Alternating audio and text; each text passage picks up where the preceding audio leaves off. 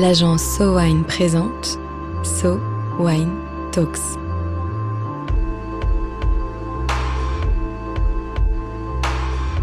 La première série de podcasts analysant les tendances marketing et communication dans l'univers du vin et des spiritueux.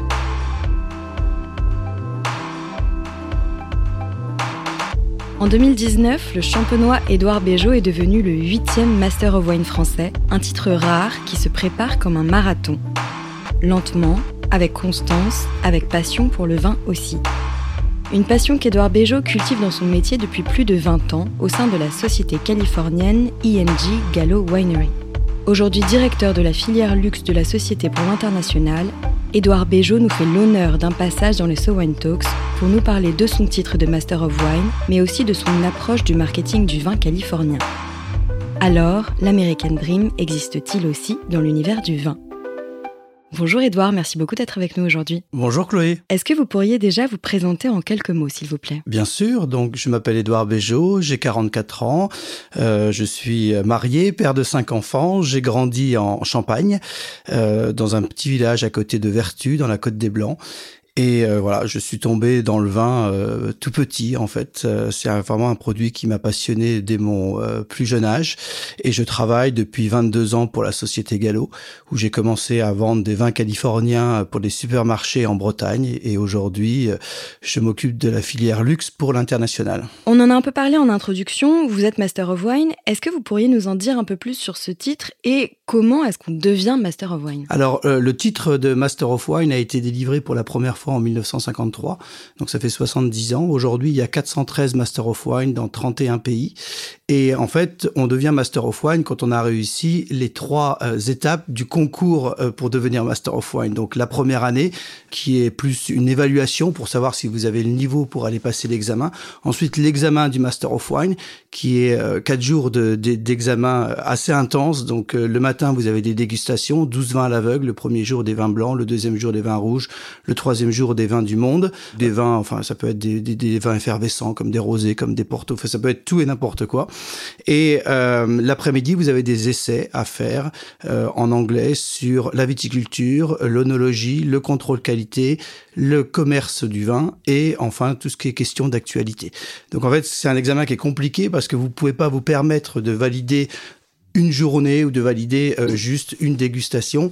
Euh, il faut être bon pendant toute la semaine puisque euh, pour aller en troisième étape, c'est-à-dire le papier de recherche, il faut avoir validé l'ensemble de la dégustation et de la théorie. Et vous alors, comment est-ce que vous êtes préparé et combien de temps ça vous a pris? Alors il y a différentes façons de se préparer. Il y a beaucoup d'étudiants qui travaillent en groupe.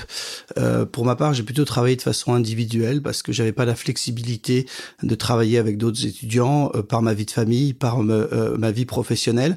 Donc j'ai consacré beaucoup de temps, beaucoup d'énergie euh, le matin essentiellement. Je me levais à 5h30 pour travailler pendant deux heures ou deux heures et demie avant de commencer ma journée de travail. Euh, J'y ai passé quelques week-ends et heureusement j'ai eu le, le, support de ma de, de, de, ma famille et de ma femme qui, qui m'ont permis de, de dédier beaucoup de temps euh, à ces études. Et j'ai passé l'examen au bout de six ans. En fait, ça m'a pris six ans et demi pour devenir Master of Wine. Et vous êtes l'un des rares Français à détenir ce titre. Pourquoi avoir choisi un concours anglophone? Alors, j'ai pas vraiment choisi un concours anglophone. J'ai choisi l'examen du Master of Wine parce que c'est l'examen le plus prestigieux dans l'industrie du vin. En fait, c'était vraiment un challenge personnel. J'ai passé mon WSET diplôme en 2010 après mon diplôme, je me suis posé la question de ce que je pouvais bien faire euh, après. J'étais dans une période professionnelle dans laquelle J'étais un petit peu dans une zone de confort et j'avais pas forcément euh, de, progression à venir euh, rapidement au sein de mon entreprise. Alors j'ai voulu euh, me lancer un challenge perso. Donc je me suis rapproché de mes managers à l'époque en leur disant écoutez, est-ce que vous voulez bien m'accompagner pour devenir Master of Wine? Est-ce que vous voulez bien m'allouer un petit peu de temps? Est-ce que vous voulez bien me sponsoriser pour que je puisse devenir Master of Wine? Et ça a été une discussion qui a duré pratiquement un an. Et ensuite, une fois que j'ai eu le feu vert de mon entreprise, je me suis lancé corps et âme dans dans, dans les études. Et, et voilà, c'était un vrai, c'était un vrai bonheur. Alors pas tous les jours, pour être tout à fait honnête, il y a des jours, euh, franchement, c'était un petit peu compliqué. Mais maintenant, avec le recul, euh, effectivement, c'était une, c'était une belle période parce que j'ai appris énormément et j'ai surtout fait de belles rencontres. Est-ce que vous diriez qu'il faut passer par les concours pour être reconnu dans l'univers du vin? C'est une bonne question. Euh, je ne pense pas en fait. Il y a beaucoup de gens qui sont très reconnus dans le monde du vin qui n'ont aucun concours. D'ailleurs, les, les plus grands influenceurs ou les plus grands dégustateurs aujourd'hui sont pas forcément des Master of Wine. Euh, le concours, en fait, c'est c'est pas fait pour tout le monde. C'est-à-dire qu'il y a des gens qui vont pas avoir l'organisation, qui vont pas avoir la rigueur, euh, mais ça veut pas dire qu'ils n'ont pas les connaissances. Euh, donc, je pense qu'il faut pas il faut pas forcément passer par des concours. moi, le concours, encore une fois, c'était un challenge. Ça me permettait de sortir de ma zone de confort. Ça me permettait d'apprendre. Ça me permettait de voilà d'accroître mes connaissances sur des sujets que je connaissais assez peu. Enfin, moi, j'ai pas fait euh, d'école d'onologie. En fait, j'ai fait une école de commerce. Donc, euh, quand on parlait euh, des, levures, quand on parlait du pH, quand on parlait des enzymes, j'étais un petit peu perdu. Et donc, c'est des sujets sur lesquels j'ai dû beaucoup travailler. J'ai dû beaucoup échanger avec des onologues, et, ça m'a fait grandir. Ensuite, il y a beaucoup de gens qui peuvent réussir dans notre industrie sans passer de, de, concours. Regardez les plus grands critiques aujourd'hui, qu'ils soient français ou internationaux il y en a aucun qui a un concours particulier sur, enfin, qui est Master of Ou qui est, euh, voilà. Euh, après, c'est un, c'est une décision personnelle. Et justement, qu'estimez-vous avoir appris dans votre préparation qu'on n'apprend pas ailleurs? Alors moi, ce que j'ai appris dans ma préparation, c'est euh, avant tout euh, la rigueur, c'est euh, parfois la résilience, la persévérance, parce que la première fois que je suis allé à l'examen, en fait, j'étais pas très très loin, mais je ne l'ai pas eu. Donc heureusement, encore une fois, grâce à l'aide et au soutien de ma famille, j'ai pu continuer. Je me rappelle très bien quand j'ai loupé la première année, je suis allé voir ma femme et mes enfants. Je leur ai dit maintenant, c'est vous qui choisissez. Est-ce que vous voulez que j'y retourne ou pas?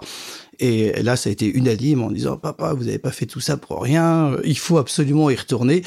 Et, euh, et donc j'y suis allé avec une motivation qui était euh, quintuplée. Et la deuxième année, ça s'est très bien passé. Donc voilà, ce qui a été vraiment très important pour moi, c'est aussi euh, la persévérance. C'est-à-dire, j'ai aussi donné un certain exemple à mes enfants en leur montrant qu'on pouvait échouer, mais que dans cet échec, il sort toujours quelque chose de positif. Et l'année d'après, en ayant réussi l'examen, je leur ai montré que voilà, l'échec n'était pas fatal. Et donc c'est juste le courage de continuer qui va vous amener au Et c'est vraiment ce que j'ai appris. Et j'espère que c'est le, euh, le, message, en tout cas, que j'ai su euh, transmettre à mes enfants. Et que pensez-vous de la pédagogie actuelle destinée à enseigner le vin? Alors la pédagogie euh, actuelle pour enseigner le vin est essentiellement basée autour du WSET, qui a un grand succès, c'est-à-dire que le WSET est, est, enseigné dans de nombreux pays. Euh, Moi-même, quand j'étais plus jeune, j'étais vraiment attiré par le WSET pour euh, l'ouverture que ça vous donne en termes de découverte, c'est-à-dire que je travaillais essentiellement sur le marché français. on vendait surtout à l'époque, enfin 98% des vins vendus en France étaient des vins français.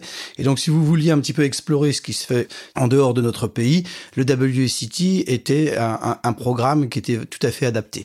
Ensuite, dans la façon de, de décortiquer la dégustation, d'analyser un vin, euh, c'est aussi une méthode qui est aussi très intéressante. Très intéressante parce que ça vous donne une certaine rigueur pour aller dans l'analyse et pour comprendre comment le vin a été fait. Par contre, euh, ce qui est un petit peu dommage, c'est que euh, on perd le côté glamour du vin, c'est-à-dire que le vin c'est un produit de partage, c'est un produit d'échange, et décrire un vin aujourd'hui avec des adjectifs comme euh, medium, medium plus, ou euh, essayer de, de savoir exactement ce que chacun ressent au niveau des, des arômes, en fait c'est un petit peu restrictif. C'est-à-dire que moi j'aime parler du vin avec passion, j'aime parler du vin avec euh, euh, des adjectifs un petit peu plus sexy, et j'aime échanger. C'est un produit social en fait. Donc les, les, formations actuelles en fait oublient le côté un peu euh, glamour, social euh, et, euh, et, et, bon vivant du, du vin. Après, il faut quand même cette rigueur et cette méthode pour comprendre comment est fait un vin, mais il faut en fait l'apprendre pour savoir euh, s'en passer et, et, utiliser des adjectifs qui sont un petit peu plus euh, bah voilà, glamour quoi. Pour parler un peu plus de votre expérience californienne, quelles ont été vos motivations à vous investir dans une entreprise américaine plutôt que française? Alors, lorsque j'étais en école de commerce, j'ai réalisé mon mémoire de fin d'études sur le marketing du vin. Euh, à l'époque, c'était euh, le sujet était les stratégies marketing à adapter au vin français pour être plus performant à l'export. Et j'ai fait une étude de cas sur Gallo. Et lorsque j'ai terminé mon mémoire, je me suis dit, si je veux apprendre à vendre du vin, je dois travailler avec ces gens-là. Et donc, je me suis rapproché de Gallo, à l'époque, qui avait une entité en, France. J'ai trouvé un poste de chef de secteur en Bretagne. Donc, je suis parti en Bretagne euh, avec ma petite valise pour vendre des vins californiens au supermarché dans une région qui n'était pas forcément ouverte euh, aux vins californiens. Donc, euh, l'idée, c'était vraiment d'apprendre à vendre du vin. L'objectif, c'était de rester deux ou trois ans et ensuite de faire autre chose. Bon, la vie est toujours un petit peu différente, heureusement. Et donc, 22 ans après, je suis toujours dans la même entreprise. Euh, j'ai eu la chance de pouvoir évoluer, j'ai eu la chance de pouvoir euh, euh, progresser dans de nombreux pays, de pouvoir me développer. Et pour l'instant, je m'amuse toujours autant qu'au premier jour. Quelles sont les différences entre l'approche marketing du vin en Californie et celle en France? À l'époque, quand j'ai commencé, euh, il y avait une grosse différence. C'est-à-dire que tout le marketing euh, des vins californiens, en tout cas des marques, euh, était tourné vers le consommateur. L'idée, c'était de simplifier le message pour le consommateur. On partait du principe que les consommateurs n'étaient pas forcément des experts et donc il fallait leur simplifier le message avec des marques fortes, avec des noms de cépages. C'est-à-dire qu'il y a quelques cépages internationaux comme le Chardonnay comme le Cabernet Sauvignon, euh, comme le Sauvignon blanc que les euh, consommateurs connaissent et identifient. Ils reconnaissent à peu près les styles. Et donc en mettant le cépage en avant euh, avec une grosse marque qui permettait de rassurer le consommateur lors de son acte d'achat, on recrutait des consommateurs et on pouvait aussi les fidéliser. Donc il y avait vraiment cette approche de marque qui n'était pas présente en France. En France, on mettait en avant une région, on mettait en avant un, domaine, on mettait pas forcément les cépages à l'époque sur les sur les sur les bouteilles le consommateur, s'il n'était pas expert dans la région ou s'il connaissait pas le vigneron, c'était un petit peu plus compliqué. Et on se rendait compte qu'on perdait beaucoup de consommateurs. C'est-à-dire que le travail euh, des vins du Nouveau Monde, enfin le, succès des vins du Nouveau Monde, pardon, s'explique essentiellement par le fait qu'ils ont réussi à faire venir au vin des consommateurs qui ne buvaient pas de vin. Ils ont fait un gros gros travail de recrutement. Et ça a duré pendant pratiquement 20 ans. En fait, quand vous regardez le marché anglais, tous les marchés anglo-saxons, il y a eu ce, ce travail de recrutement de consommateurs par simplification du message qui a été très efficace. En revanche, quand le consommateur évolue, il faut lui apporter un petit peu plus de euh, complexité. Et donc, euh, ce message ne dure qu'un temps. Et aujourd'hui, en fait, on voit bien en Californie, euh, en Australie, au Chili, il y a vraiment une tendance vers la montée en gamme, avec beaucoup plus de complexité, avec beaucoup plus de d'AVA, en fait, d'American Viticultural Area. Donc, on, met en avant la région avant de mettre en avant le, le cépage. Donc, il y a une vraie évolution, sachant que le marché des marques est encore quand même prédominant. Depuis vos débuts jusqu'à aujourd'hui, quelles évolutions dans cette approche marketing est-ce que vous avez observé Alors depuis 20 ans, je pense que la frontière entre l'ancien monde et le nouveau monde a fortement diminué. C'est-à-dire que euh, je vous expliquais que quand j'ai commencé en, en 2002, euh, les vins du monde étaient essentiellement des vins de cépage avec des marques euh, fortes et il y avait assez peu de régionalisation en fait. Et la France était plutôt reconnue comme un, un pays qui produisait des vins de terroir, parfois un petit un manque de visibilité et de clarté pour le consommateur. Aujourd'hui, cette frontière elle a fortement diminué. Premièrement parce que les vins du Nouveau Monde se sont aussi lancés vers une régionalisation je vous expliquais tout à l'heure que euh, la région d'origine est de plus en plus importante, c'est-à-dire qu'aujourd'hui vous avez des vins de Russian River Valley, vous avez des vins de euh, Santa Rita Hills, Napa Valley. Les consommateurs connaissent les régions euh, californiennes. Alors effectivement, les marques représentent encore une grosse partie du business, notamment sur le marché américain, mais pour l'export, il y a clairement une montée en gamme avec une mise en avant du vigneron, avec une mise en avant de la région de, de, production. Maintenant, on va même jusqu'au single vineyards, donc on met sur le marché des vins qui proviennent de vignobles particuliers, voire de, blocs particuliers. Et donc ça, ça n'existait pas ou peu il y a 20 ans. Et en même temps, euh, les pays traditionnels comme la France, comme l'Espagne, comme l'Italie se sont aussi lancés dans des euh, vins de marque avec euh, le cépage, avec des marques plus fortes. Et donc, encore une fois, ces différences se sont réduites. Et donc, vous avez un marché qui est beaucoup plus global. donc maintenant, dans chaque grand pays de production, vous avez une offre qui est beaucoup plus pyramidale, avec euh, des entrées de gamme qui sont pour les consommateurs néophytes et à destination généralement de la grande distribution, avec des vins de, de marque, avec des cépages. Et ensuite, plus vous montez sur la pyramide, plus vous allez avoir une... Euh, régionalité en fait ou, un côté terroir qui va être marqué. Ça c'était pas le cas il y a 20 ans, c'était beaucoup plus segmenté. Donc les, les pays du Nouveau Monde ont appris très vite. Alors il y a aussi euh, un, élément qui est important, c'est que les vignerons ou, les winemakers, les flying winemakers, ont, beaucoup bougé. Ils ont apporté leur savoir en Australie, en Nouvelle-Zélande, euh, au Chili, euh, en Californie. Aujourd'hui, vous n'avez pas un winemaker en Californie qui est pas venu faire un stage en France, qui est pas allé en, Australie, qui est pas allé en Nouvelle-Zélande, et, et, même tous les jeunes qui s'installent en France sont allés partout dans les pays du Nouveau Monde. Donc le savoir s'échange, il y a beaucoup de transferts de compétences, et donc les différences sont moins marquées. Comment sont perçus les vins californiens à l'international selon vous? Alors les, vins californiens ont une très grande notoriété euh, à l'international. C'est quand même le quatrième, euh, enfin c'est la quatrième région de production après la France, l'Italie et l'Espagne. Donc c'est un gros pays euh, pour pour le vin. Enfin les États-Unis et 90% des vins américains proviennent de Californie. Il y a une grosse notoriété des vins de Napa Valley, même si aujourd'hui il y a beaucoup d'autres régions californiennes qui qui émergent. Mais Napa est, est encore la référence pour pour la Californie. Après, dans des marchés traditionnels, des marchés matures, euh, comme la France, l'Italie, l'Espagne, c'est un petit peu plus compliqué de percer parce que effectivement, les consommateurs locaux boivent des vins euh, euh, régionaux, enfin des vins locaux.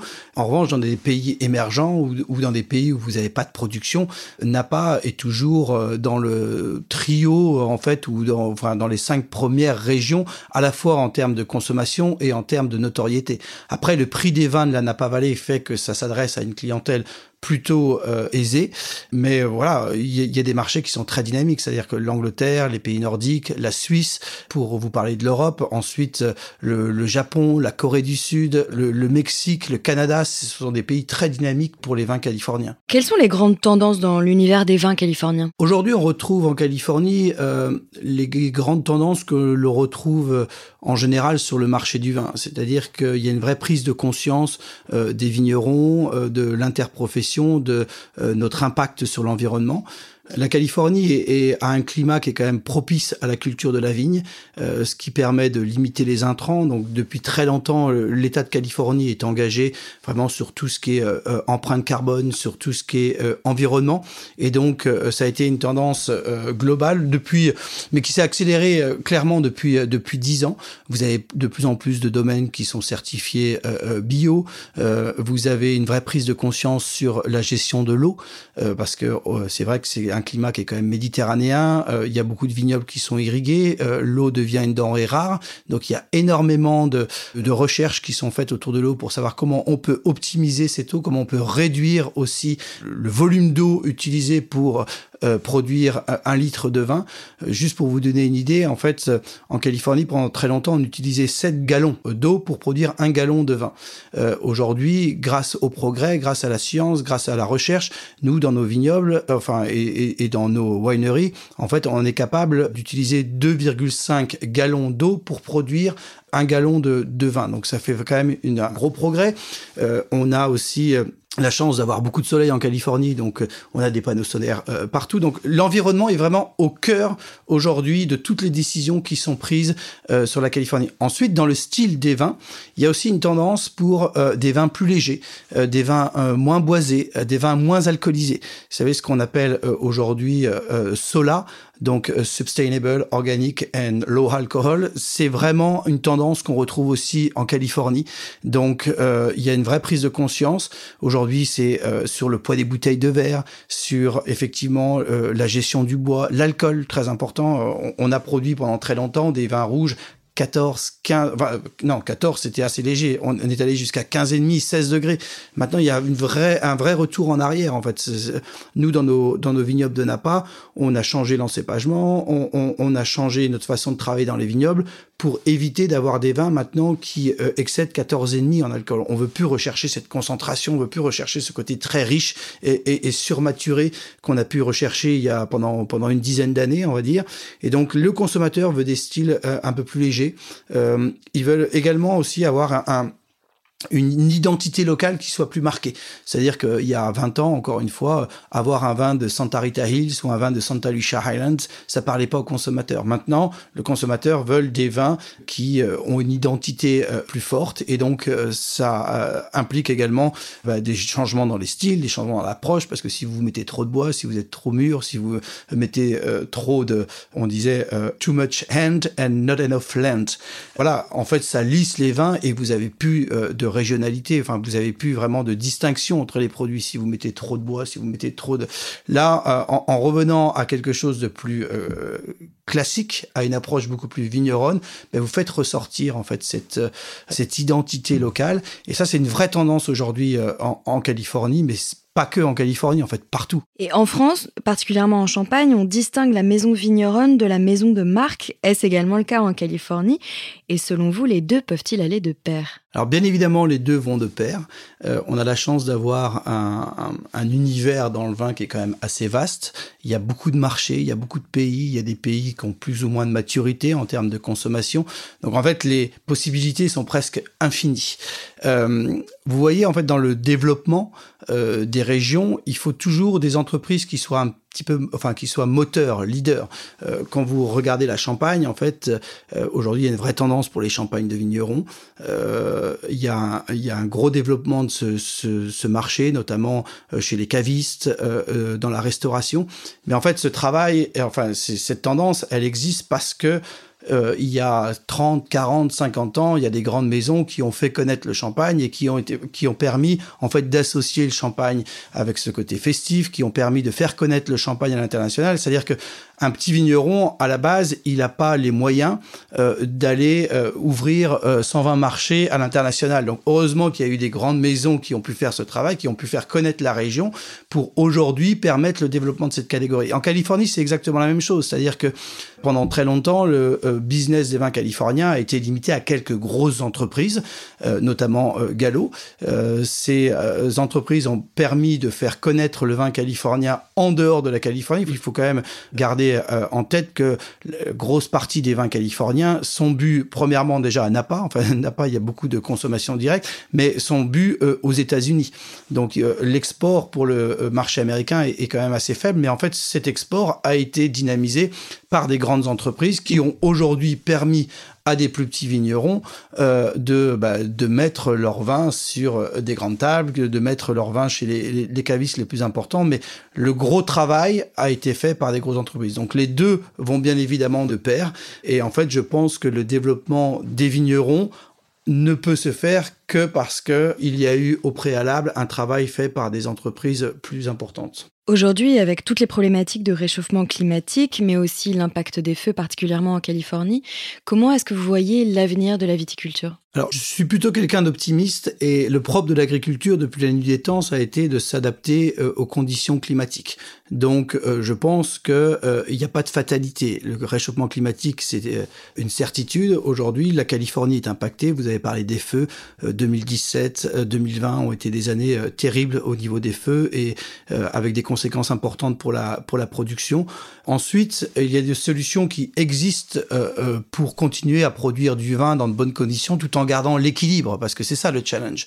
Garder euh, l'acidité nécessaire, euh, éviter d'avoir trop de sucre et de, de, de, produire des vins avec trop d'alcool.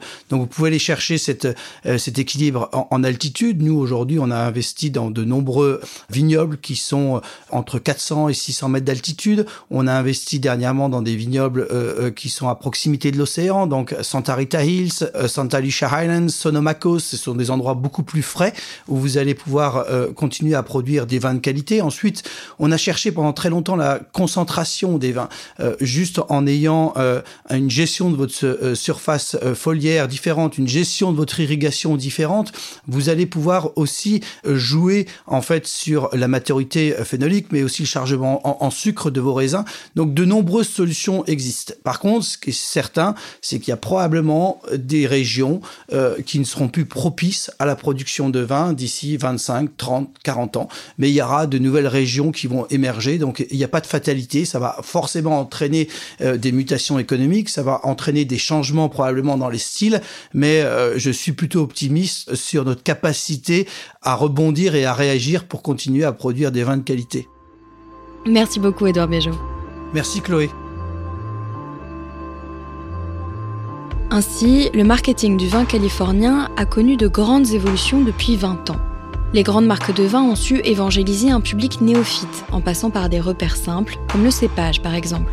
Une campagne réussie qui permet aujourd'hui au domaine d'aller vers plus de premiumisation, de passer de vins de marque portés sur le fruit à des vins de terroir. Une montée en gamme qui sera challengée dans les années à venir par le réchauffement climatique qui touche particulièrement la Californie. Mais Édouard Béjot nous rassure, l'agriculture, c'est l'adaptation, et le vin californien a encore de belles années devant lui. So Talks reviendra dans quelques semaines pour décrypter à nouveau les tendances de consommation des vins et spiritueux. En attendant, si vous avez aimé cet épisode, n'hésitez pas à le partager sur vos réseaux et à lui donner des étoiles sur vos applications de podcast préférées. Un épisode écrit et produit par l'agence So Wine.